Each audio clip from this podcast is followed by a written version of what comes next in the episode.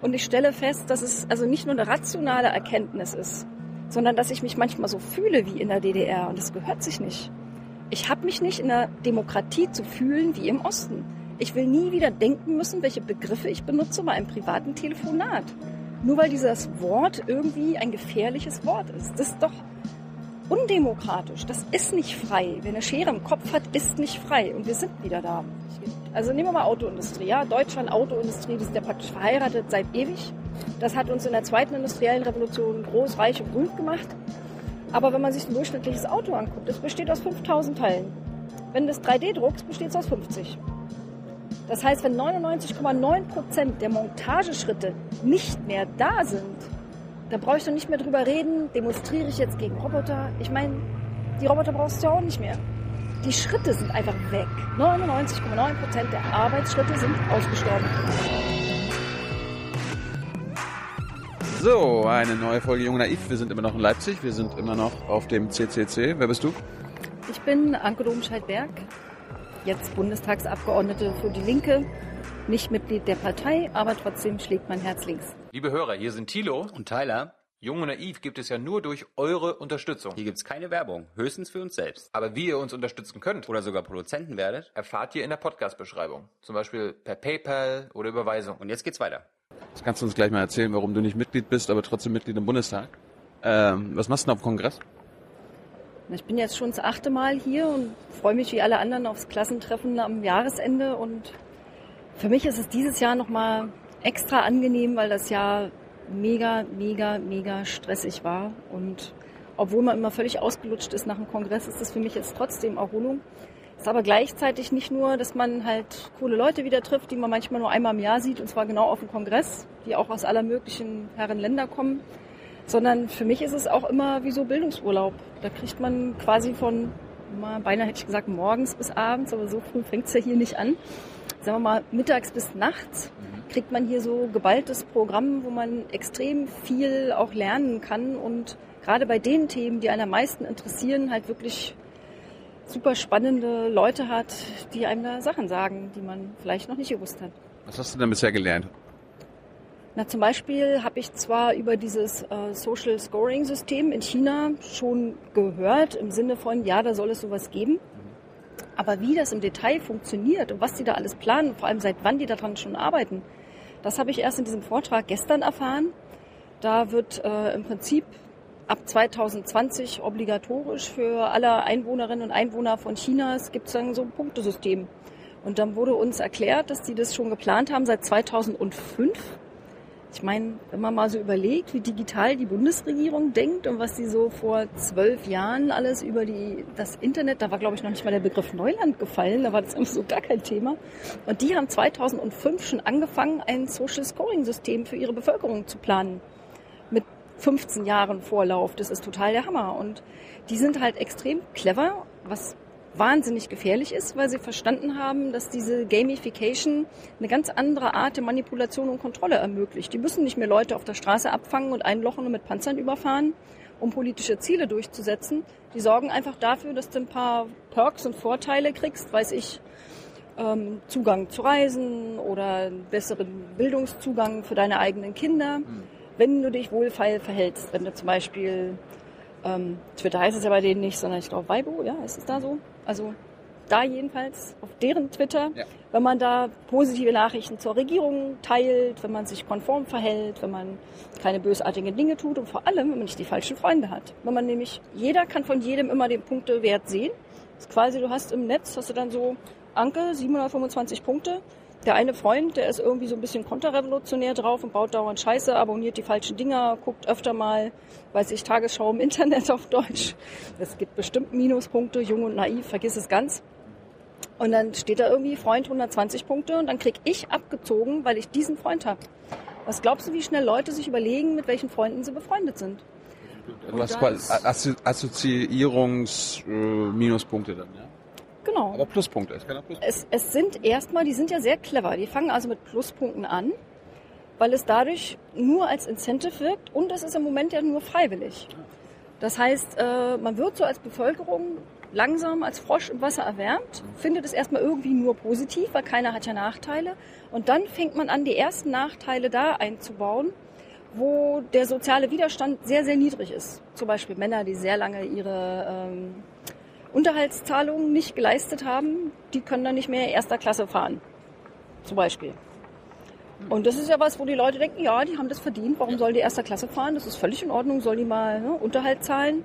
Und auf diese Weise ja, wird wieder die Temperatur am Frosch ein bisschen höher gedreht und ehe man sich's versieht, ist man in einer Welt, in der wer sich sozial konform verhält, Karriere machen kann, Wohnungen kriegt, studieren kann, Jobs kriegt oder überhaupt ein vernünftiges, halbwegs erträgliches Leben hat. Und alle anderen sind isoliert, haben keine Aussichten mehr und werden vor allem aus der Bevölkerung ausgeschlossen. Und dieser Mechanismus, der ist, glaube ich, extrem effektiv und er ist auch extrem gefährlich. Und da weiß ich noch gar nicht, wir haben es ja schon total schwer, ja, sagen wir mal, Durchschnittsbevölkerung zu verklickern, warum Massenüberwachung eine schlechte Sache ist. Wir hören ja immer wieder, ich habe nichts zu verbergen, sollen die doch ruhig, ja. ja.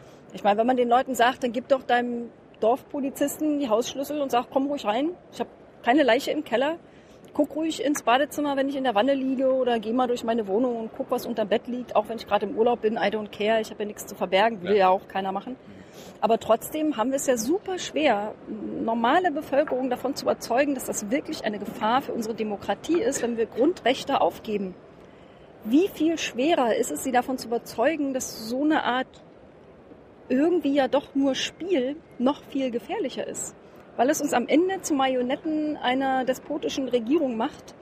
Und ich glaube nicht, dass wir sicher davor sind, dass sowas jemals bei uns geben kann. Aber wir haben ja keine despotische Regierung. Ja, das sagen sie alle. Also ich kann mich sehr gut erinnern, als der amerikanische Botschafter 2013 nach den Snowden ähm, Leaks in Berlin gewesen ist und da mal so rumdiskutiert hat und irgendjemand fragt ihn auch, ja, warum, wieso die NSA und Überwachung alles furchtbar, alles schrecklich. Da stellte der sich hin und hat uns gesagt, you don't have to worry, we are the good ones, ja. Wir sind die Guten. Ich meine jetzt fast forward. 2013, wer sitzt im Weißen Haus? Ist es ein good one? Also I don't think so. Da, also alleine diesem einen Beispiel kann man sehen, wie in sehr kurzer Zeit sich wer am Ruder sitzt und mit welcher Art Werte, Werte, kann man das bei Trump sagen, also irgendeine Art von Werte hat er ja auch, vielleicht, mhm. schlechte auf jeden Fall, ähm, dass so jemand eben auch sehr schnell da sein kann. Oder um meinen 83-jährigen Papa zu zitieren, der sagt, die längste Zeit seines Lebens hat er in Diktaturen gelebt. Seine persönliche Empirie, erst die eine Diktatur, dann die andere Diktatur, jetzt zum Schluss mal so ein bisschen Demokratie, also woher soll er denn die Gewissheit nehmen, dass das jetzt so bleibt? Nur weil das zufällig die letzten Jahre seines Lebens waren. Das kann genauso gut sich wieder in eine andere Richtung ändern. Und er hat im Grunde recht. Wir wissen es nicht.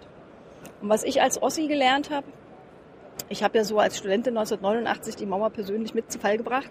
Also auf jeden Fall fühlt sich ein kleines bisschen so und das gibt mir einerseits die Kraft, für soziale Veränderungen zu kämpfen, weil ich weiß, sie ist möglich, selbst wenn man es für total unvorstellbar hält, weil so war das damals. Ähm, es zeigt mir aber auch, dass man kämpfen muss für Rechte, für Freiheit, für Demokratie. Das hat damals geklappt. Und erst 30 Jahre oder 25 Jahre später habe ich gerafft, dass das nicht reicht. Du musst die auch verteidigen. Die sind nicht wie Fahrradfahren lernen, einmal gelernt und dann hast es, sondern du musst wirklich immer wieder dafür kämpfen, dass du diese Rechte auch behältst. Und man nimmt sie uns weg. Seit Jahren nimmt man sie uns weg. Und ich stelle fest, dass es also nicht nur eine rationale Erkenntnis ist, sondern dass ich mich manchmal so fühle wie in der DDR. Und das gehört sich nicht. Ich habe mich nicht in der Demokratie zu fühlen wie im Osten. Ich will nie wieder denken müssen, welche Begriffe ich benutze bei einem privaten Telefonat. Nur weil dieses Wort irgendwie ein gefährliches Wort ist. Das ist doch undemokratisch. Das ist nicht frei. Wer eine Schere im Kopf hat, ist nicht frei. Und wir sind wieder da. Kannst du ein paar andere Beispiele nennen, die dich heutzutage in Deutschland an die DDR erinnern? Also, dass man, dass man die Gefahren vor allem auch im Inneren sieht und nicht nur da draußen, dass man also meint, man muss die gesamte Bevölkerung ist irgendwie zur Gefahr für den Staat geworden. Und wer ist das eigentlich? Also die arbeiten für uns. Also ich ja jetzt auch irgendwie, gebe mir große Mühe. Aber diese Perspektive, dass die Menschen, die da draußen rumlaufen, eigentlich das Gefährlichste sind, die Perspektiven sind so, die sind so völlig aus dem Ruder gelaufen, die sind irrational. Und das, was ich irrational finde daran, ist, dass, also, das ist immer sehr, sehr schwierig, wenn man solche Beispiele sagt, ja, weil mir tut auch jeder Terrortote leid, mir tut jeder Verletzte leid, aber ich bin, ich habe mal BWL studiert vor ein paar Jahren, ich bin also ein Mensch, der sehr rational denkt, sehr rational. Ich glaube auch nicht an den lieben Gott und so. Ich kann dann halt einfach nicht verstehen, warum man für einige wenige Tote Millionen von Euro investiert, Grundrechte abschafft, die 80 Millionen und mehr betreffen, betrifft ja auch Ausländer zum Beispiel, die dazukommen. Warum man aber zum Beispiel 20.000 Menschen, die man jedes Jahr retten kann durch mehr Prävention gegen Blutvergiftung, warum man die nicht rettet mit dem gleichen Geld. Mit einer riesengroßen Öffentlichkeitskampagne, mit Kohle für Krankenhäuser. Ich verstehe es nicht. Das ist für mich irrational. Und das ist für mich ähm, eine sehr populistische Politik, weil ich mir gar nicht vorstellen kann, dass die Politiker, die diese Politik vertreten, wirklich daran glauben. Genau genommen weiß ich es aber nicht genau. Vielleicht gibt es auch welche, die daran glauben. Aber die anderen lügen jedenfalls, weil sie glauben, dass ihnen das irgendwie Gummipunkte bringt. Und ich glaube, dass es ein sehr gefährlicher, falscher Ansatz ist. Und dieses Gefühl, da zum Teil was vorgemacht zu kriegen, ist halt auch ein bisschen so wie damals. Ne? Kannst du nicht erklären, warum in Sachen Terror Gesetze und neue Überwachungsgesetze beschlossen werden, als äh, in Sachen Drogentote oder Verkehrstote oder Blutspenden oder was meinst du, Blutverschmutzungstote? Blutvergiftung, ja, ich, ver ich verstehe es halt nicht. Aber ich meine, Drogenpolitik ist auch ein gutes Beispiel. Hm. Warum wird denn Cannabis derart äh, kriminalisiert, obwohl es faktisch nicht einen einzigen Toten verursacht hat? An Alkohol sterben zigtausende, an Zigaretten auch. Jetzt würde ich nicht sagen, verbietet das alles, ja, nicht, dass mich jemand falsch versteht, aber ich verstehe halt nicht, warum das eine so kriminalisiert wird und Leute dafür im Knast landen und das andere, was viel, viel gefährlicher ist, eigentlich nicht. Also ich würde mir wünschen, dass wir eine rationalere Politik machen, also sagen wir mal science-based, dass man also, selbst wenn man ein Gesetz, das ich für falsch hält, halte, erlässt, ja, nehmen wir mal an, irgendein so Überwachungsdingsbums, Warum sagt man nicht, dass per Default es mit ganz harten wissenschaftlichen Kriterien nach ein, zwei Jahren untersucht werden muss, evaluiert werden muss, ob es überhaupt was gebracht hat? Ich glaube nämlich, dass diese Dinge uns nicht nur davon ablenken, an der richtigen Stelle was zu tun. Stichwort ähm, Terroranschlag auf dem Weihnachtsmarkt und so, muss nicht ausführen, kennt ja jeder. Das lag ja nicht am Mangel an Massenüberwachung, sondern an Totalversagen. Sondern ich möchte, dass man halt guckt, was bringt denn eigentlich was? Und es gibt bestimmt effektive Terrorbekämpfung. Zum Beispiel glaube ich, dass wirklich funktionierende Integration und Willkommensinitiativen ähm, islamistischem Terrorismus den Boden entziehen. Für die gibt es doch nichts Schlimmeres als ein Westen, der ähm, eine offene Politik verfolgt und einfach eine freundliche Gesellschaft ist. Wer soll denn da radikalisiert werden? Das geht ja total schwer. Dann kannst du uns ja nicht mehr hassen. Also ich glaube, es gibt da andere Methoden. Und wenn man, also ich zum Beispiel keine Ghettos aufbaut, wenn man weniger Diskriminierung hat, wenn man eine Gesellschaft lebt, in der man Zukunftsaussichten hat, Zugang zu Bildung, Zugang zur Arbeit. Also wir machen ja viel nicht, von dem wir wissen, dass es wirkt. Und das kann man ja ändern. Ne? Hm. Kannst du dir vorstellen, dass sowas, äh, dieses Social-Ding in China, dass das irgendwann auch nach Deutschland kommen könnte? Wie, wie würde das aussehen? Also würde dann die Bundesregierung oder der Staat meinen Facebook-Account quasi irgendwie anpassen? Wie, wie, wie soll das funktionieren? Oder gibt es dann quasi einen Bundesaccount für mich? Na, noch sind wir ja von sowas extrem weit weg. Das muss man ja schon noch sagen. Unser Datenschutzlevel ist ein ganz anderes. Bei uns ist, glaube ich, die größere Gefahr, dass also so Leute wie Bundesinnenminister Friedrich, dass die halt sich schon so als der, der, ist, der ist nicht mehr dabei. Also de Maizière. Äh, de Maizière, ja genau. In der Tradition des Friedrich. So kriegt man das vielleicht ein bisschen wieder gerade gebogen. Ähm, das, und da sind sich ja wirklich beide gleich, dass sie so eine Art omnipotente äh, Vision von Staat haben. So einen paternalistischen Staat, der alles darf und alles dürfen muss. Weil, der starke Staat. Weil Staat, ja. Und da muss es dann Hintertürchen geben in deine Chat-Systeme, die du benutzt oder Chatprogramme. Da muss es Hintertüren geben in deine Internet of Things Sachen.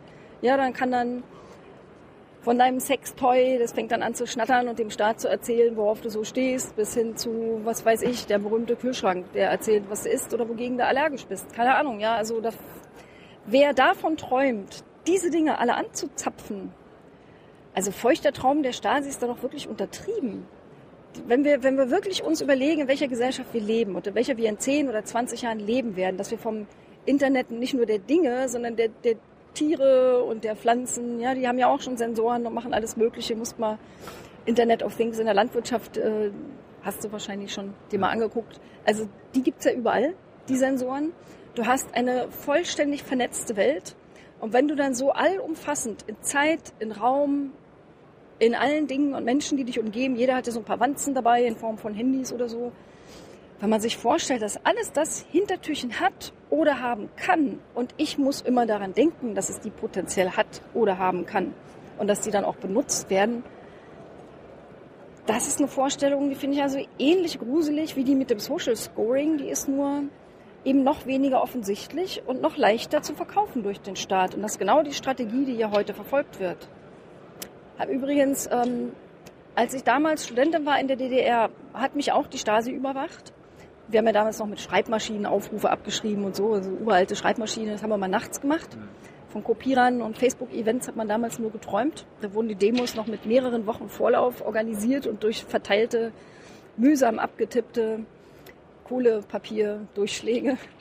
Das war ein mühsames Geschäft, aber eines Tages kam ich in mein Wohnheimzimmer zurück und habe festgestellt, dass jemand, junge Leute müssen das googeln, das Farbband von meiner Schreibmaschine einmal umgedreht hatte. Schwarz und Rot waren also vertauscht und ich fing auf einmal an, Rot zu tippen.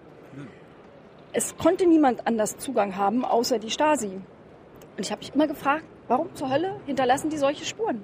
Ich meine, die Briefe kamen auch aufgeschlitzt, nichts mit Wasserdampf und so, das konnte jeder Sie sehen. wollten, dass du das Sie wollten, dass ich weiß, dass sie wissen, was ich tue.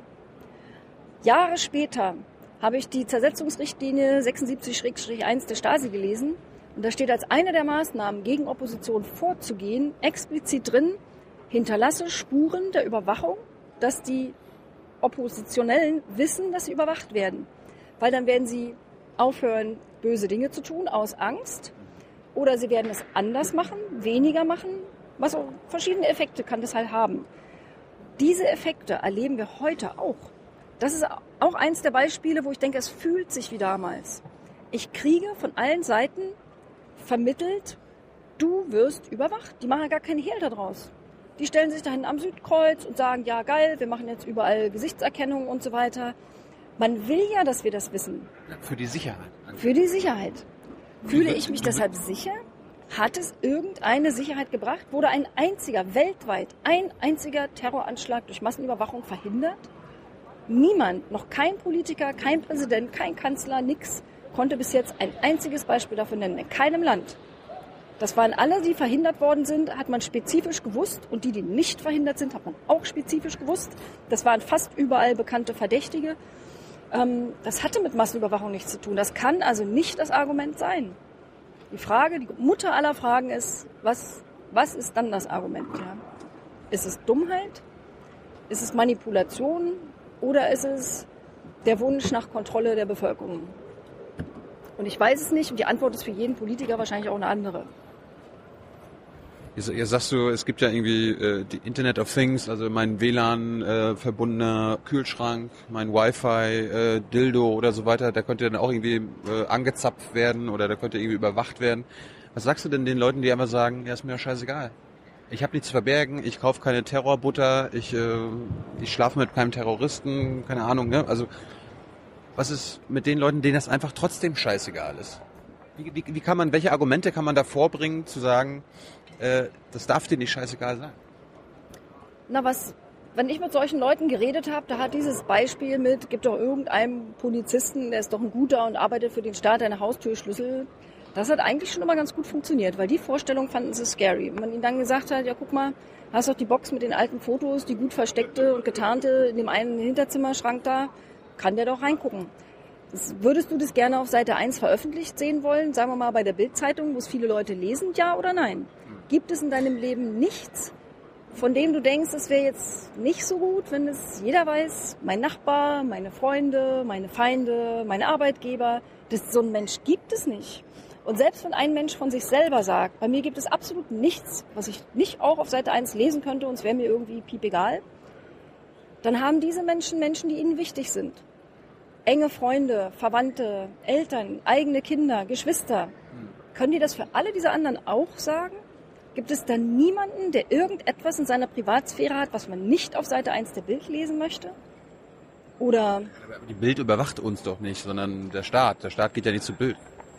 Naja, so sagen wir mal, dieser Verhandlungsaufruf von G20, diese eine 17-Jährige, die auf Seite 1 der Bild gelandet ist. Also Dinge können schon Beine kriegen und miteinander verbunden sein. Insofern ist es kein völlig abwegiges Beispiel, aber ich weiß nicht, es sind also die bloße Vorstellung, dass irgendwelche Dritten diese Dinge wissen und miteinander verbinden, finde ich persönlich sehr scary, also total gruselig und auch das ist was, das habe ich, muss immer wieder auf die Stasi zurückkommen, weil man kann aus der Vergangenheit sehr viel für Gegenwart und Zukunft lernen. Ich hatte damals einen Französischwettbewerb einer Pariser Universität gewonnen und das war noch vor dem Mauerfall. Und das Geilste der Erde war sozusagen als tausend und eine Nacht-Traum vor mir, nämlich drei Monate Vollstipendium an einer Kunstuniversität äh, in Paris für eine Ossi-Studentin. Mega geil. Und dann kriegte ich eines Tages einen gefakten Brief, wie man sowas heute nennen würde. Der lockte mich in die nächste Kreisstadt. Uh, ich stürze ab. Ähm, und ich sollte da in irgendein Tourismusbüro, weil es gäbe vielleicht Reisen für Studenten. Ich da also hin. Und der mir bekannte Tourismusbürotyp, der hat dann gesagt, tut mir leid, ich will gar nichts von dir, Reisen gibt's auch nicht. Da hinter dieser Tür sitzt wer, der will mit dir reden, Tür auf, Anker rein, Tür zu. Und dann saß ich der Stasi gegenüber und wusste gar nicht, wie mir geschah. Und dann kamen die und haben gesagt, ja, du freust dich doch bestimmt auf den Eiffelturm, die Champs-Élysées und alles ganz toll in Frankreich. Aber wenn du hier nicht unterschreibst und für uns ein bisschen rumspionierst gegen deine Kommilitonen, dann fährst du nicht. Soll es IM werden? oder? Ich sollte IM werden, genau so ist es. Und dann überlege mal, wie geheim und bösartig oder kriminell war die Information darüber, dass Anke Französisch voll geil findet, an diesem Wettbewerb teilgenommen hat, dieses Stipendium gewonnen hat und da total gerne hin will. Das ist nur eine Information über meine wildesten Träume, Leidenschaften, was mich am meisten begeistert. Das, was so Anke Seele ausmacht. Das haben die gewusst. Du musst nicht wissen, was jemand Kriminelles tut. Du musst wissen, wo kann ein Mensch angepackt werden? Wofür brennt der? Was liebt der? Oder vielleicht, was macht der Person auch Angst? Und mit diesem Wissen, mit diesem speziellen Wissen über die Persönlichkeit, damit kannst du Menschen manipulieren. In dem Fall hat es nicht geklappt, weil meine Eltern mir, Gott sei Dank, Gedanken, starkes Rückgrat und Wertegerüst vermittelt haben. Aber die haben mir zweite Informationen gezogen. Dann haben sie es nach der Möhre mit der Peitsche probiert. Und nicht mit mir, sondern mit Angehörigen. Und das ist das, wo es viel schwerer wird. Die haben nämlich gesagt, wir wissen zufällig, dass paar hundert Kilometer weiter dein Papa der Alleinverdiener der Familie ist. Der ist Landarzt, angestellt vom Staat. Deine Mama lebt davon, du lebst davon, deine Schwester lebt davon. Du möchtest doch, dass das so bleibt. Oder nicht? Dein Papa könnte auch einfach entlassen werden. Ganz einfach. Wenn du hier nicht unterschreibst. Ja. Was hast du gemacht? Ist es eine geheime Information, dass mein Papa Arzt ist?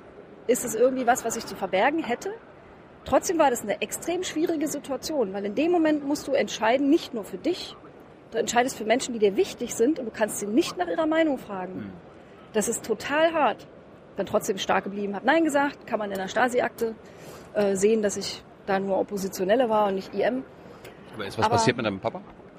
Ich durfte tatsächlich nicht nach Paris, aber meinen Papa zu entlassen haben sie doch nicht hingekriegt, weil es gab Ärztemangel, weil es schon so viele abgehauen sind in den Westen. Vermutlich war das der Grund, nehme ich mal an, ganz irdischer Grund. Aber das weißt du in dem Moment ja nicht. Und sie haben es noch auf eine dritte Art probiert. Sie haben mich am nächsten Tag noch, ähm, die meinten, ich muss noch mal drüber schlafen und ich hab gesagt, ich ändere meine Meinung eh nicht. Aber dann trafen wir uns am nächsten Tag konspirativ an einem Parkplatz früh um acht. Nebel waberten, Frühherbst irgendwie und außer meinem Freund damals wusste niemand, wo ich bin. Und dann habe ich da die Tür aufgemacht von dem Auto und habe gesagt, also meine Meinung hat sich nicht geändert. Und dann zogen die mich in das Auto rein, haben mich in irgendeinen Wald gefahren. Ich weiß bis heute nicht, wo ich war. Irgendwo im Erzgebirge, wo ich studiert habe, in irgendeinem Wald. Da haben die mich noch mal eine Stunde bearbeitet. Ich bin eine Million Tode gestorben und habe einfach nur wahnsinnige Angst gehabt und komische Vorstellungen, was da jetzt als nächstes passiert, die ein bisschen irrational waren. Aber so ist Angst. Kannst du auch alles in der Zersetzungsrichtlinie nachlesen. Ja? Mache ihnen irrationale Angst, überrasche sie mit Dingen, von denen, mit denen sie nicht rechnen. Wie zum Beispiel in dem Büro wartet einer, du weißt gar nicht, dass du einen Termin mit der Stasi hast. Oder fahr sie in den Wald, sie weiß nicht, wo sie ist, und ein anderer weiß es auch nicht. Also du musst gar nicht über zu verbergende Dinge. Da, die hätten ja wissen können und wussten ja auch, dass ich selber beteiligt bin an der Opposition. Da haben die keine Silbe von erwähnt.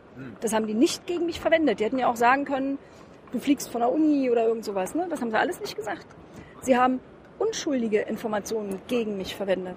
Und ich kann von Glück reden, wie gesagt, gutes Wertegerüst von meinen Eltern, dass ich da stabil geblieben bin. Aber ich würde von daher auch sehr vorsichtig ähm, argumentieren, wenn Leute so über 17-Jährige, die vor 30 Jahren mal was unterschrieben haben, so extrem hart urteilen, weil du es eigentlich, wenn du selber nicht in der Situation bist, gar nicht wissen kannst. Also die Manipulationsmöglichkeiten, um diese lange Geschichte zusammenzufassen, ähm, die Manipulationsmöglichkeiten, die ein Staat hat durch Informationen über die Persönlichkeit eines Menschen, die sind wirklich hoch. Ängste, Leidenschaften, private Beziehungen, Abhängigkeiten in einer Familie oder zwischen Freunden, das alles macht uns manipulierbar und das ist genau der Punkt, was uns unfrei macht. Und deswegen müssen wir das verhindern, und zwar mit aller Macht. Das ist so eine slippery slope, ja. Wenn du da einmal anfängst, diesen schwarzen Weg entlang zu gehen, weißt am Ende nicht mehr, wann es zu spät ist, umzukehren. Ich glaube, wir können das noch, aber irgendwann ist es zu spät. Da wachen wir auf im digitalen Totalitarismus und dann ist halt zappenduster. Du hast gerade das Beispiel gebracht hier mit Berlin, dass da Gesichtserkennung läuft am Südkreuz. Was hast du denn dagegen? Was ist daran schlimm? Ich möchte nicht, dass der Staat weiß, wann ich mich wo bewege und mit wem und zu welchen Zeiten. Und am Ende überlegen sie noch, warum. Das geht den Staat nichts an. Das ist keine seiner Aufgaben. Der soll Steuern sammeln, der soll ein gutes Bildungs- und Gesundheitssystem äh, auf die Beine stellen und managen. Da ist echt noch Nachholbedarf bei beiden dieser Themen, bei vielen anderen auch. Das hat den Staat nichts anzugeben. Das ist Totalitarismus, wenn ein Staat jederzeit von jedem wissen will, wo und wie er sich bewegt. Geht den einfach nichts an.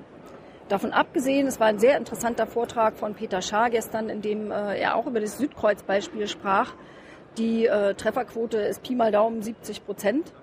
Das heißt, die haben alle drei Minuten einen falschen Alarm, ein paar hundert am Tag wo du dann, ich meine, man stelle sich das mal vor an allen möglichen Bahnhöfen, an Messen wie hier, wo viele Leute rein und raus gehen und dann hast du alle alle naslang, ja, auf 70 Personen macht es dann immer einmal Mep, Mep, Mep. Alle denken irgendwie, das Wunder, was passiert. Und dann brauchst du einen Haufen Personal, um zu gucken, ist das jetzt wirklich ein Terrorist? Ich meine, was für eine Gesellschaft ist das denn? Hm. Das würde uns extrem gruseln, das würde uns unfrei machen. Du weißt doch nicht, wenn du einmal in so einem falsch positiv drin gewesen bist, ob du dann nicht doch irgendwo ein Vermerk kriegst, dass du da, ja, man weiß es ja nicht. Wir wissen, dass man von ganz vielen Verdächtigungslisten einfach nicht mehr runterkommt. Also Stichwort G20-Journalisten, die da auf Listen gelandet sind, weil sie entweder gar nichts gemacht haben, verwechselt worden sind oder vor 20 Jahren, also die harmlos möglichen Ordnungswidrigkeiten begangen haben und dann dürfen sie plötzlich nicht mehr ihrer pressefreiheitlichen Arbeit nachgehen. Ne? Also das ist immer sehr schwierig mit dem Datenlöschen. Es funktioniert halt nicht und das ist dann nochmal ein anderes Problem, ja. Also du bist gegen diese Gesichtserkennungskameras, äh, du bist ja wahrscheinlich auch gegen die Videoüberwachung allgemein, äh, allgemein auf öffentlichen Plätzen und so weiter. Ja, bringt ja nichts. Hast du schon mal eine Kamera gesehen, die sich also mutig zwischen Angreifer und Opfer geworfen hat und irgendwie... Keine Frage. Aber ja. was wäre die Alternative? Einfach nur die Kameras ausmachen und so wie früher? Also ich glaube, das kann ja manchmal auch mal vielleicht auch ein Problem in der, in der öffentlichen Debatte sein, dass die Menschen immer nur hören, ja, entweder was Neues und mehr Kameras und irgendwie, ja, warum nicht? Aber sie hören ja auch keine Alternativen dazu, also was man dann vielleicht stattdessen machen könnte. Ich finde, das äh, geht immer unter in öffentlichen Debatte. Also habt ihr da, habt ihr da Konzepte zu sagen, okay, Videokameras funktionieren nicht, die können sich nicht zwischen mir und den Verbrecher werfen, aber wie soll es dann anders gehen? Also ich glaube, dass wir bessere Polizeiarbeit brauchen. Ich würde Polizei sogar stärken. Klingt jetzt vielleicht komisch aus dem Mund einer Linken, aber äh, tatsächlich glaube ich daran. Und dann nehme ich mal ein Beispiel aus dem Bereich Hate Speech. Also ich bin ja ein beliebtes, äh, beliebte Zielscheibe für alle diversen Arten Hate Speech als Feministin, die dann auch noch links ist und Flüchtlinge im Haus hat und sowas alles. Da kriegst du gerne mal bösartiges Zeug geschickt auf allen möglichen Kanälen und ich habe auch hier und da schon mal was angezeigt. Aber es hat noch nie zu was geführt. Ja, und wenn du so eine Anzeige machst und dem Polizisten da erklärst, was du da so kriegst und dann sagt er, ich muss Sie mal gerade unterbrechen. Sagen Sie mal, Facebook und Twitter sind es eigentlich unterschiedliche Dinge, das ist das Gleiche. Dann denkst du, okay, ich brauche eigentlich nicht weiterreden. Meine Zeit hier ist verschwendet, ja, ein ganzer Tag eine Selbstständigen in den Sand gesetzt. Ja, also es bringt halt nichts. Und da fehlt Kompetenz, da fehlt Ermittlungswillen, da fehlt also überhaupt das Bewusstsein für Ausmaß und Größe des Problems. Und da reden wir noch gar nicht von auf dem rechten Auge blind und, und viel zu viel Fokus auf bestimmte linke Dinge. Das ist nochmal eine ganz andere Geschichte. Aber gerade was digitale Dinge angeht, wie kann man Straftaten, für die es ja existierende Gesetze gibt, die muss ich nicht verschärfen, ich muss nichts neu bauen. Ich muss es nur effektiver anwenden und dazu brauche ich ausreichend ausgebildete Personen. Beides gibt es nicht. Weder ausreichend noch entsprechend ausgebildet. Die müssen nicht irgendwie äh, ein neues Hackerzentrum in München aufbauen, um Backdoors einzubauen und unser aller IT- und Kommunikationssysteme unsicherer zu machen, weil das wird ja auch von Dritten missbraucht und ist einfach eine ganz schlechte Idee. Die könnten einfach klassische polizeiliche Maßnahmen, diejenigen, die schon verdächtig sind, gerade im Bereich Terror, die besser überwachen, vernünftige Informationen austauschen, die Hinweise, die sie haben, sinnvoll verwerten. Das ist also was, an das ich glaube. Und bei allen anderen, wie man ähm, Kriminalität einschränken kann, ja, ob das jetzt U-Bahn-Schubser sind, Jugendgewalt oder was auch immer. Jugendgewalt übrigens geht seit Jahren zurück. Ja, man hat nur den Eindruck, es wird immer mehr, weil das manchmal so kommuniziert wird. Ähm, aber für diese Dinge wissen wir eigentlich auch, was man tun muss. Du brauchst Zugang zu Bildung. Ich habe es ja vorhin auch schon in dem ähm, Ausländerbeispiel erwähnt. Das Gleiche gilt, aber für, wenn man sich mal anguckt, wer sind denn die am meisten von ähm, für Kriminalität empfindliche Personen im Sinne von, wer neigt am ehesten dazu, irgendwann mal kriminell zu werden. Das sind junge Männer mit wenig Perspektiven, schlechten oder gefährdeten Familienverbünden, die einfach schlechte Aussichten haben. Ja. Das kann man noch ändern. Ich kann ein, jetzt klinge ich sehr links, aber es liegt ja daran, ich bin halt eine Linke, du brauchst einen vernünftigeren Sozialstaat, du brauchst vernünftigere Wohnungslösungen äh, für Leute, dass eben, du brauchst bessere Ausbildung, da ist so viel, was wir tun können. Wir haben zu viele Leute, die sind abgehängt, perspektivlos, vielleicht Hartz IV in der zweiten oder dritten Generation, wissen eh nicht, was sie machen sollen, sagen sich, aus mir wird nichts oder sie dürfen vielleicht nicht. Aus irgendeinem Grund, weil sie den Zugang nicht kriegen, weil sie einen Namen haben, der nach einem falschen Land klingt oder was auch immer. Also da müsste man ansetzen und ich habe auch nichts dagegen, wenn ab und an mal eine Person mehr auf dem Bahnsteig rumläuft. Ja, das kann aber dann gerne ein Mensch sein. Ich habe auch nichts dagegen, wenn man an ganz bestimmten Stellen, also vor einer Bank einer Kamera, ja, oder ein Juweliergeschäft oder das macht ja Sinn. Also Stellen, die so ganz besonders gefährdet sind. Aber ansonsten, bei so öffentlichen Raum möchte ich nicht überwacht haben. Ich möchte einfach rumlaufen können. Wenn man sich Länder anguckt, die flächendeckende öffentliche Räume Überwachung schon haben, wie England, die Kriminalitätsraten sind weder gesunken noch niedriger als bei uns. Das ist, also das meinte ich vorhin mit, ist es effektiv?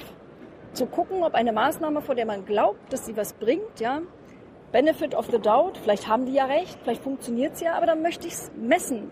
Ich möchte es sehen und überprüfen können, und wenn es falsch ist, wenn es nicht dazu führt, das Ziel zu erreichen, dass ich mit dem ich es politisch gerechtfertigt habe, dann gehört es weg und nicht ausgebaut. Und im Moment machen wir mehr davon, obwohl wir wissen, dass es nichts bringt. Und das ist einfach Bullshit. Es hält uns vor allem davon ab, bessere Dinge zu tun, mit dem Geld und mit der Zeit. So, du machst jetzt auch mit deiner Zeit was Neues. Du bist jetzt seit zwei, drei Monaten äh, Bundestagsmitglied. Erzähl uns mal, wie kann es sein, dass die Linke dich aufgestellt hat, obwohl du gar nicht in der, in der Partei bist? Die Linke ist da Wiederholungstäter, die machen das schon ganz lange. Dass sie sich also sagen, wir sind eine offene Partei mit einer offenen Liste, wo auch Menschen, die nicht Mitglied der Partei sind, wenn sie das richtige Wertegerüst haben und eine Expertise, die man brauchen kann, dass sie die auf ihren Listen auch auf aussichtsreiche Plätze stellen. Also Stefan Heim, bekannt als äh, Autor, war zum Beispiel mal da. Ähm, Wolfgang Neskowitsch, ehemaliger Verfassungsrichter, war mal auf einer offenen Liste für die Linke da. Jetzt bin ich das, weil man ähm, erkannt hat, dass man im Bereich Digitalisierung und Netzpolitik Verstärkung brauchen kann. Dass mein Herz links schlägt, habe ich schon erwähnt. Du warst ja früher in der Piratenpartei und bei den Grünen warst du, glaube ich, auch mal. Ja, bei den Grünen war ich ein paar Jahre zahlendes Mitglied. Engagiert habe ich mich nicht, hatte auch kein Amt, kein Mandat. Steht manchmal so Grünpolitikerin, das finde ich also eine gewagte Behauptung. Weil ich habe weder versucht, noch habe ich äh, es getan, da irgendeine aktivere Rolle zu spielen. War einfach da nicht gefragt in meinem Leben. Bei den Piraten war das aber anders. Also da bin ich wirklich mit Haut und Haar und Leib und Seele reingegangen weil ich für dieses Thema Digitalisierung 2012, als ich reinging, ja schon gebrannt habe und das Gefühl habe, dass die Politik das Feld völlig vernachlässigt und da, wo sie davon redet, es auf eine falsche Art und Weise tut.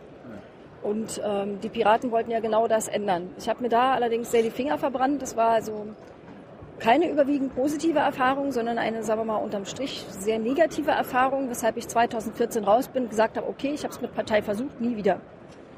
Und ich wollte das eigentlich auch durchhalten. Unter anderem deshalb bin ich auch immer noch nicht Mitglied. Aber als dann zwei Jahre später äh, die Linken kamen und fragten, ob ich es mir denn so eventuell vorstellen könnte, war es mein erster Gedanke, nee, also, also, also Partei, hm.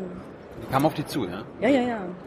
Nicht wirklich. Und dann, naja, andererseits, die Versuchung ist natürlich groß, über einen tatsächlich aussichtsreichen Platz wirklich in den Bundestag zu kommen und dann vielleicht auch was ändern zu können. Ich meine, ich gehöre ja zu den Überzeugungstätern, zu den Missionaren, ja, die nutzen ja jede Gelegenheit, ne, wo sie so den Menschen Dinge erzählen können, weil sie glauben, vielleicht kann man was, vielleicht kann man wirklich was verändern, vielleicht kann man als Einzelner an irgendeiner Stelle einen echten Unterschied machen.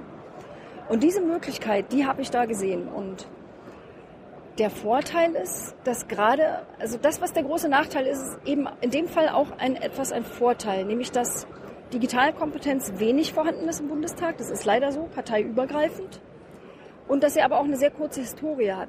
Das heißt, da sind die Pflöcke noch nicht kilometertief eingeschlagen. Da sind also die Positionen noch nicht überall wahnsinnig in Stein gemeißelt. Du kannst noch Dinge bewegen. Vielleicht sogar parteiübergreifend. In der eigenen Fraktion kannst du mitbestimmen, was digitale linke Politik ist. Du kannst aber auch bei anderen Parteien, und die Netzpolitiker haben vielleicht einen engeren Draht als noch andere Fachpolitiker, möglicherweise, bilde ich mir ein. Du kannst vielleicht auch parteiübergreifend Dinge beeinflussen. Und das fand ich am Ende dann so attraktiv, dass ich dachte, scheiß drauf, ich probiere das jetzt einfach. Und es ist wahnsinnig anstrengend. Es ist auf eine andere Art und Weise, als ich gedacht habe, auch sehr nervig. Aber es ist auch total geil und es ist extrem spannend und manchmal würde ich gerne so ein Fast Forward machen, vier Jahre, falls die Regierung bis dahin existiert und so lange durchhält, um dann zu gucken, würde ich es nochmal machen oder bereue ich das? Hat es jetzt, habe ich mir das nur eingebildet, man kann da einen Unterschied machen oder habe ich wirklich einen machen können? Ich kann es noch nicht prognostizieren, aber würde ich nicht dran glauben, würde ich es ja nicht machen. Wie hast du, wie hast du denn, hast du den Wahlkampf gewonnen? Also hast du dein, dein Direktmandat oder hast du, warst du Direktkandidatin bei euch? Wie, wie bist du in den Bundestag gekommen? Über die Liste? Ich bin über die Liste reingekommen. In Brandenburg haben fast nur CDUler Wahlkreise gewonnen. Ähm, leider ist es so. Meine Gegenkandidatin war Oberbürgermeisterin der größten Stadt in meinem Wahlkreis, wo 40 Prozent der Wählerinnen und Wähler gelebt haben. Und äh, ihr Ehemann war der Inhaber des Ortsfernsehens. Das waren schon äh, schwierige Rahmenbedingungen, würde ich mal sagen. Oh. Nicht so wahnsinnig neutral, aber. Den zweiten Platz geholt? Oder? Nee, das leider auch nicht. Also ich habe, glaube ich, 16 Prozent geholt. Ja. Was jetzt nicht schlecht ist, aber im Prinzip mehr oder weniger Brandenburger Durchschnitt. Also das nahm sich nicht viel. Habe mir natürlich die Seele aus dem Leib gekämpft, da war nichts mit Urlaub. Aber was ich total komisch fand, ja, wenn man da zum Beispiel sich so eine, so eine Debatte da, dieses Elefantenduell, dieses Kanzlerduell anhört und denkt, hä, die reden 90 Prozent der Zeit über Themen, die in meinem Wahlkampf fast nicht vorgekommen sind. Und auch wenn es mir keiner glauben will, weil Brandenburg und so und selbst die Stadt Brandenburg in Brandenburg ist in meinem Wahlkreis, ähm, ich hatte sehr selten das Flüchtlingsthema. Selbst in Direktkandidatendebatten hat der AfDler kein einziges Mal über Flüchtlinge geredet. Nicht mal der.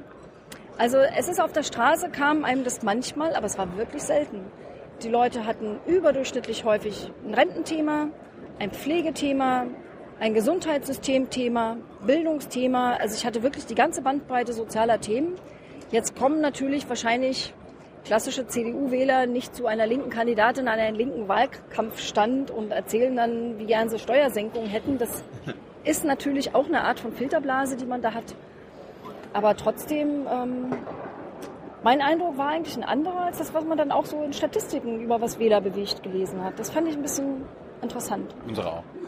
Was ich übrigens richtig cool fand, die meisten Veranstaltungen, zu denen man eingeladen wird, werden ja von Ort organisiert von irgendwelchen Vereinen. Besonders aktiv sind zum Beispiel Seniorenbeiräte. Ich war also mehrmals bei Veranstaltungen, wo man eingeladen war, wo ein sehr, sehr hoher Altersdurchschnitt äh, absolut mehrheitlich vor einem saß. Dann stehst du hier als Digitalisierungsfrau und fängst an, von 3D-gedruckten Häusern zu erzählen, von Robotern, die Autos bauen. Und äh, erstens lernt man sich so auszudrücken, dass es jeder versteht. Zweitens lernt man es so zu beschreiben, dass es sich nicht nur gruselig und abschreckend anhört, sondern dass man erkennen kann, dass darin auch Chancen liegen und dass es aber dieses Schwarz-Weiß nicht gibt. Also nehmen wir mal Autoindustrie. Ja? Deutschland, Autoindustrie, die sind ja praktisch verheiratet seit ewig. Das hat uns in der zweiten industriellen Revolution groß, reich und berühmt gemacht. Aber wenn man sich ein durchschnittliches Auto anguckt, das besteht aus 5000 Teilen. Wenn du es 3D druckst, besteht es aus 50. Das heißt, wenn 99,9 Prozent der Montageschritte nicht mehr da sind, dann brauche ich doch nicht mehr drüber reden, demonstriere ich jetzt gegen Roboter. Ich meine, die Roboter brauchst du ja auch nicht mehr. Die Schritte sind einfach weg. 99,9 Prozent der Arbeitsschritte sind ausgestorben. Das heißt, ich muss mir äh, dann ja verschiedene Dinge überlegen. Ja? Und dann gucke ich bei 3D gedruckten Häusern. Du bei Russland, China, die fangen alle an, Häuser zu drucken. So ein gedrucktes Bürogebäude in Dubai hat drei Wochen gedauert und genau ein Bauarbeiter gebraucht und die Hälfte gekostet. Und der hat auch nur zugeguckt. Diese eine Geschichte sagt mir zwei Dinge. Erstens, ich brauche ganz viele Bauarbeiter gar nicht mehr. Und den einen, den ich noch brauche, der macht garantiert nichts, was er an der Lehre gelernt hat. Das heißt, wir müssen uns überlegen, wie wahren wir die Würde der Menschen in einer Welt, in der signifikant weniger bezahlte Erwerbstätigkeit existiert? Wie organisiere ich das? Mit Hartz IV für 20 Millionen? I don't think so. Ich brauche fundamental andere Konzepte. Ich brauche eine soziale Revolution zur digitalen. Ich muss mir aber auch überlegen, was mache ich mit dem einen Bauarbeiter, den ich komplett umschulen muss. Und der ist nur ein Beispiel von ganz vielen. Ich kann noch von Bankern reden, von Anwälten reden, von Laborassistenten reden. Das betrifft die alle in ähnlicher Weise in den nächsten 10 bis 20 Jahren. Journalisten auch? Journalisten auch. Aber die Königsdisziplin der Journalisten, das, was Meinung ist, investigativ ist, das, was spannend ist und den Mensch ausmacht, das bleibt. Für Wetterbericht braucht euch keiner mehr, machst ja eh nicht. Aber auch Ich, für... ich will Sportreporter werden. Kann ich, muss ich da Angst haben? Nein, also wenn es darum geht, ja, wer hat gegen wen, wann welche Tore wie Ja, genau, das- na, genau dafür- das will ich dafür- machen. Dafür brauchst du keinen mehr. Wenn es aber darum geht, zu bewerten, warum hat diese eine Mannschaft wie gespielt und so weiter und so weiter, da können ja ganz andere Geschichten dranhängen, Historie und was weiß ich. Das ist dann wieder was anderes. Also da könnte der Mensch eventuell noch eine Rolle spielen. Aber ansonsten betrifft es wirklich alle Bereiche. Das heißt, wir brauchen ein völlig anderes Bildungssystem. Wir brauchen ein lebenslanges Bildungssystem, ein offenes Bildungssystem, irgendwas mit Schule, Lehre, Studium und dann war es das. Und dann mache ich mal einen Bildungsurlaub oder drei Monate Weiterbildung. Das funktioniert nicht mehr. Berufe werden aussterben, sie werden sich radikal verändern. Ich brauche ein barrierefreies Bildungssystem, das nichts kostet, für alle offen ist, in jedem Lebensalter, wo man auch nicht irgendwie, ich brauche diesen Schein, den Schein, ich brauche ein Abitur, das ist komplett gaga. Das muss freier werden, offener, flexibler und wenn man sich jetzt überlegt, dass der Bund noch nicht mal finanzieren kann, digitale Bildung in den Ländern, weil Bildung Ländersache ist, wir jetzt dafür kämpfen, das sogenannte Kooperationsverbot, das das verhindert, abzuschaffen und wie lange dieses dicke Brett schon erfolglos gebohrt wird und uns dann diese Mammutaufgabe vorstellen, dann könnte man verzweifeln, darf man aber nicht, weil dann passiert es ja erst recht nicht. Wir müssen zum Schluss kommen, du hast nicht so viel Zeit mehr. Ähm, eine Frage aber noch, du hast ja gerade Berufe angesprochen, die verschwinden könnten, beziehungsweise radikal sich ändern werden. Äh, was ist denn mit den äh, Berufspolitikern? Was ist denn hier mit Bundestagsabgeordneten? Du bist da jetzt, äh, du weißt ja, wie das jetzt so ein bisschen läuft. Könntest du auch irgendwann ersetzt werden? Also es gab ja schon mal die Website. Also ich will einen digitalen Volksvertreter. Also was ich definitiv glaube, ist, dass man ähm, das Ganze mehr ergänzen kann. Ich kann mir super vorstellen, künstliche Intelligenz als Input zu benutzen, dass man äh, mehr Partizipa Partizipationsmöglichkeiten für Bürgerinnen und Bürger schafft, die direkt mit den gewählten Volksvertretern interagieren. Wobei ich nicht danach gehen würde, jetzt 70 Prozent stimmen für X, also muss jetzt X von allen gemacht werden, weil es gibt auch Minderheitenrechte und Wertegerüste und sowas alles. Aber einen besseren Input zu haben und für diese, zum Beispiel für evidenzbasierte ähm, Gesetzgebung, das kann ich ja daher auch bekommen. Da muss ich aber natürlich wieder ganz besonders darauf achten, dass wenn ich zum Beispiel algorithmenbasiert Dinge mache und mir da Input hole, wie gut ist der Input, wo kommen die Daten her, wer hat die gesammelt, wie wurden die gesammelt, wie wurden die ausgewertet. Also da ist dann wieder ein ganz langes, kompliziertes Feld. Ähm, insofern glaube ich, Politiker als Mensch wird es schon noch ziemlich lange brauchen. Sie werden durch Technik ergänzt werden können, aber so schnell wahrscheinlich nicht ersetzt. Ich glaube, alles, was, wo der Mensch mit dem Mensch zu tun hat. Und eigentlich gehören Politiker da ja schon dazu, weil sie zum Beispiel mit anderen Politikern zu tun haben oder mit Menschen da draußen. Ähm, das alles das, dafür können wir ja auch Leute befreien. Wenn ich keine Busfahrer mehr brauche oder keine Autozusammenschrauber oder was weiß ich, ja, allein autonome Autos werden 800.000 Berufskraftfahrer ersetzen. Sämtliche Fahrschullehrerinnen und Fahrschullehrer, alle Personalabteilungen, die diese eine Million mal verwaltet hat, ja, die müssen ja irgendwas machen. Aber wir haben Personalmangel in der Pflege, in der Erziehung, in der Kinderbetreuung, in Ehrenämtern. Wir brauchen überhaupt einen anderen Blick auf das Ehrenamt. Ne? Wenn du mal Leute fragst, was macht denn gute Arbeit aus? Wenn ich dich fragen würde, ja, wann denkst du, eine Aufgabe, die du machst, ist eine gute Arbeit, eine gute Aufgabe? Sagst du da nur, wenn sie total toll bezahlt wird? Oder sagst du auch, du findest es sinnvoll, es macht dir Spaß, du hast dabei was gelernt, du kannst dich entwickeln, du hast tolle Kolleginnen und Kollegen, überhaupt interessante Kontakte, du kannst was verändern in der Welt mit dem, was du tust. Das alles macht doch gute Arbeit aus. Warum muss es eins zu eins an Bezahlung geknüpft sein? Warum kann ich nicht zum Beispiel ein bedingungsloses Grundeinkommen haben und das ist dann immer die Bezahlung für das, was ich tue, weil ich es gut und richtig finde, gerne mache und weil es Spaß macht? So eine Welt ist möglich. Und dann sagen immer alle, ja, der Mensch, der braucht doch Arbeit. Wir arbeiten jetzt schon doppelt so viele Stunden unbezahlt in Deutschland wie bezahlt. Der Mensch ist nicht per se faul. Frag mal Rentner.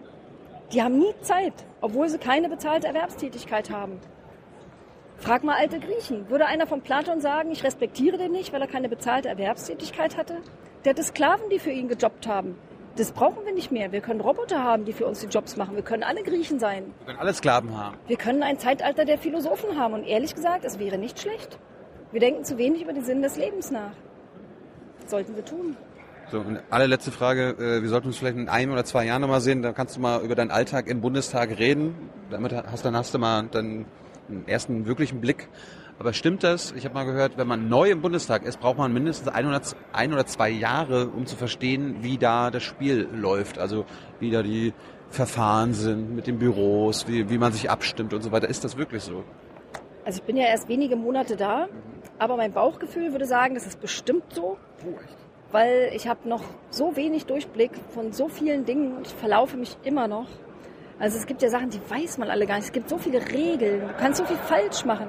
Alle, allein trotz verkürzter Sitzungswochen. Wir hatten im November eine einzige, wir hatten im Dezember eine einzige und die ging immer nur Montag bis Mittwoch. Also wenig Möglichkeiten, überhaupt da zu sein. Aber da sitzen so Saaldiener, die wirst du halt reglementiert und darauf hingewiesen, dass du die Würde des Hauses verletzt, wenn du zum Beispiel ein Wasser trinken möchtest, in einem 14-Stunden-Arbeitstag im Plenum, der keine Pause enthält, laut Agenda. Du darfst im, Du darfst im nichts Plenum trinken. nichts trinken? Nein, du darfst auch nichts essen. Du darfst auch keinen Eukalyptusbonbon essen und das Papierchen vor dich hinlegen. Nach 60 Sekunden ist jemand da und weist es darauf hin, dass das die Würde des Hauses verletzt. Du darfst auch nicht deine Weste ausziehen und hinter dich über die Lehne hängen. Das ist alles streng verboten. Du kannst echt, Grundschule ist harmlos dagegen. Und ich meine, welcher Arbeitgeber dürfte das? Jeder Mediziner kann dir sagen, wenn du nicht genug trinkst, tickst du nicht mehr richtig. Dann denkst du langsam, du konzentrierst dich schlecht. Wir sollen da sitzen, denken und uns konzentrieren, dürfen nicht mal Wasser trinken. Wird Also, mir so eines, einiges klar. Jetzt wird mir so einiges dann kriegst du einen Brief von Schäuble, in dem drin steht, Twitter will er auch nicht, weil Twittern ist unerwünscht. Ja, dann Also unser parlamentarischer Geschäftsführer hat uns dann höflich darauf hingewiesen, dass es einen deutlichen Unterschied gibt zwischen unerwünscht und verboten Ah. und hat gesagt, twittert fleißig weiter, was wir also auch tun werden, weil es geht ja gar nicht. Aber übrigens, äh, es gibt ja den, die, den Ältestenrat, der entscheidet viele solcher Regeln. Da habe ich also vor, das Wasserverbot muss gekippt werden. Das ist also eins meiner nebenpolitischen Ziele in dieser Legislatur. Ähm, was der aber auch hat, der benennt bestimmte Kommissionen für bestimmte Dinge. Und da gibt es eine Kommission, die hat zu tun mit neuen Medien im Bundestag. Und Anke wird mit Petra Paul zusammen die Linke in dieser Kommission vertreten. Und darauf freut sie sich schon sehr. Du wirst die, äh, wirst du irgendwas mit Netzpolitik in deiner Fraktion zu tun haben? Ja. Also ich gehe im Moment davon aus, dass ich netzpolitische Sprecherin der Linken werde. Dass ich werde auch, sofern es diesen Ausschuss gibt, im Ausschuss Digitale Agenda sitzen und mich fachlich hauptsächlich mit dem Thema Digitalisierung und äh, allen Nebenthemen beschäftigen. Meine persönlichen Lieblingsthemen innerhalb dieses riesen, riesen, riesen Themas ist digitale Bildung. Das will ich also auch aktiv im Wahlkreis betreiben. Ich will zum Beispiel, ab und an hat man ja Nebeneinnahmen. Ich schreibe zum Beispiel eine Kolumne für die Frankfurter Rundschau jede Woche. Ähm, da kriegt man ja ein paar Kröten dafür und manchmal halte ich auch noch einen Vortrag in größeren Abständen. Alles das wird zu 100 Prozent gespendet, umgewandelt in Calliope Minis. Diese süßen sternförmigen kleinen Mikrocontroller und die wandern an Grundschulen in meinem Wahlkreis. Die ersten sind schon da, in einem Jugendclub in Brandenburg gelandet, weil ich glaube, man muss, man muss, man, kann nicht warten, dass gute Bildung irgendwann mal so von oben runterkommt, weil wir schon zu viel Zeit verloren haben. Man muss einfach mal von unten anfangen und durch gute Beispiele versuchen, von der, von der Praxis her Politik von oben zu beeinflussen. Vielleicht klappt es. Mein anderes Lieblingsthema ist die Zukunft der Arbeit. So Themen wie bedingungsloses Grundeinkommen und diese soziale Revolution ein bisschen äh, breiter äh, in die Fläche zu tragen und dafür Lobbyarbeit zu machen, auch parteiübergreifend, aber auch meine eigene Partei. Und das Dritte ist das Thema ähm, Frieden zu verknüpfen mit der Digitalisierung. Also zum Beispiel werde ich jetzt gleich in einen äh, Talk gehen, der sich mit der Regulierung autonomer Waffensysteme befasst. Ähm, ich wünsche mir, dass wir eine Ächtung nicht nur von A, B und C Waffen haben, sondern auch von D Waffen, digitale Waffen. Ja. Alles, was von Überwachungssoftware... Drohnen meinst du jetzt? Alles, die gehören dazu, auch digitale Waffen. Drohnen gehören dazu, Überwachungssoftware gehört dazu, autonome Waffensysteme gehören dazu. Es braucht dringend eine Ächtung solcher Waffensysteme. Deutschland hat das bereits existierende Abkommen nicht unterschrieben. Und ich frage mich die ganze Zeit, welchen guten Grund gibt es dafür, das nicht zu tun? Es gibt keinen. Also frag, frag, du kannst doch die Bundesregierung, also ich kann in der Bundespressekonferenz fragen, die müssen ja. mir nicht antworten. Du kannst als Abgeordnete eine kleine Anfrage stellen, dann müssen sie dir antworten. Frag doch mal. Ja, ich würde mich übrigens gerne als Volksvertreterin betrachten. Volksvertreterin äh, heißt, dass ich gerne wollen würde, dass falls das jetzt hier jemand hört und eine gute Idee zum Beispiel für kleine Anfragen hat, einfach an mein äh, Büro schreiben, anker.domscheit-berg.bundestag.de, Idee für kleine Anfrage, sollte so grob ins Wertegerüst der Linkspartei passen. Also ich werde da keine bösartigen äh, rechten Anfragen stellen. Aber ich kann mir vorstellen, dass da draußen Leuten coole Fragen einfallen von Dingen, die sie schon immer wissen wollten, die mir aber selber gar nicht einfallen. Ja. Und dann stelle ich die gerne stellvertretend und das Ganze ist ja dann auch öffentlich, kann man dann auch nachlesen. Die Antworten kommen ja sowieso ins Netz. Das würde ich gerne machen und so eine Anfrage, da kann man auch drüber nachdenken. Was machst du jetzt mit deinem, ihr habt ja auch eine Gehaltserhöhung bekommen, hast du dafür gestimmt, äh, äh neue, neue Diäterhöhung? Und was machst du damit? Die Linken haben bis jetzt gegen alle Diätenerhöhungen gestimmt. Und in dieser Legislatur werden sie das Gleiche machen wie in den Legislaturperioden davor. Was beschlossen worden ist, ist ja eine automatisierte Diätenerhöhung, die jeden Sommer stattfindet. Also dann im nächsten Juli, im übernächsten Juli und so weiter. Und die Linkspartei, alle Abgeordneten werden dieses Delta, die Erhöhung, an einen, den Verein der Linksfraktion spenden. Ich glaube, der heißt Verein linksfraktion.de oder so ähnlich. Und dann wird das für gemeinnützige Zwecke gespendet, eins zu eins. Also da kann im Prinzip jeder gemeinnützige Verein irgendwo in Deutschland kann da einen Antrag stellen, hätten gerne 500 Euro für, weiß ich nicht, ein Willkommensevent oder für eine neue Bälle für den Sportverein, keine Ahnung. Also alle diese Dinge kann man erstellen. Das sind letztes, in der letzten Legislatur über 700.000 Euro zusammengekommen. Und das sind dann die Erhöhungen, die da reinfließen. Und für den Zweck sind sie dann wenigstens sinnvoll, weil wir sind der Auffassung, wir verdienen eigentlich schon genug. Mehr muss nicht sein. Hey Leute, Jung und Naiv gibt es ja nur durch eure Unterstützung. Ihr könnt uns per PayPal unterstützen oder per Banküberweisung, wie ihr wollt. Ab 20 Euro werdet ihr Produzenten im Abspann einer jeden Folge und einer jeden Regierungspressekonferenz. Danke vorab. Danke, vielen Dank. Äh, eine aller, allerletzte Frage. Wenn du Reden hältst im Bundestag, kriegst du da ein Wasser? Darfst du das benutzen? Das darfst du benutzen, aber das geht ja von deinen Minuten Redezeit ab. Und außerdem bist du viel zu aufgeregt, um an dieses Wasser zu denken. Aber es gibt ja quasi das Wartebänkchen vor der Rede, bevor du dran bist, außer bei der AfD. Also bei den meisten äh, Parteien, bei uns und bei den anderen weiß ich es eigentlich auch so ist, dass die, die reden, dann auch vorne sitzen dürfen, direkt bevor sie dran sind, außer bei der AfD. Da sitzen also nur die obersten Hierarchien sitzen immer vorne. Da stehen dann also auch Hinterbänkler zu ihrer ersten Rede von ganz hinten auf und gehen dann nach vorne. Das gäbe es bei uns nicht. Da sitzt man also ganz vorn und da kann man dann schon mal äh, einen speziellen Antrag stellen. Das geht dann über so Zeichen zeigen. Ja? Personen dürfen bestimmten anderen Personen Zeichen zeigen und dann wird genehmigt, dass man da schon mal ein Wasser kriegt, weil ich war sehr erkältet, als ich meine Rede hielt und musste das Wasser unbedingt vorher trinken. Sonst hätte ich da nur gesagt und das wäre nicht so schön gewesen. Ja. ja, aber während der Rede, du hast so wenig Minuten und willst so viel sagen, die Zeit vergeht so wahnsinnig schnell, dass du dieses kostbare, leckere Wasser einfach vergisst. Selbst am Ende deiner Rede nicht noch schnell denkst, oh, endlich Wasser und ich, das vergisst du einfach. Du bist viel zu aufgeregt. Da bist du voller Adrenalin, bist da und ich hatte zum Beispiel, dachte ich, Wunder, was die AfD jetzt macht, weil ich habe die ja auch ein bisschen angegriffen in meiner Rede. Die hat gar nichts gemacht, aber wusste man ja nicht. Danke. vielen Dank. Wir haben dir leider auch, Wasser. wir haben dir leider auch kein Wasser besorgt. Äh, Das, das, das holen wir nach. Das holen wir nach. Dankeschön. Tchau, tchau.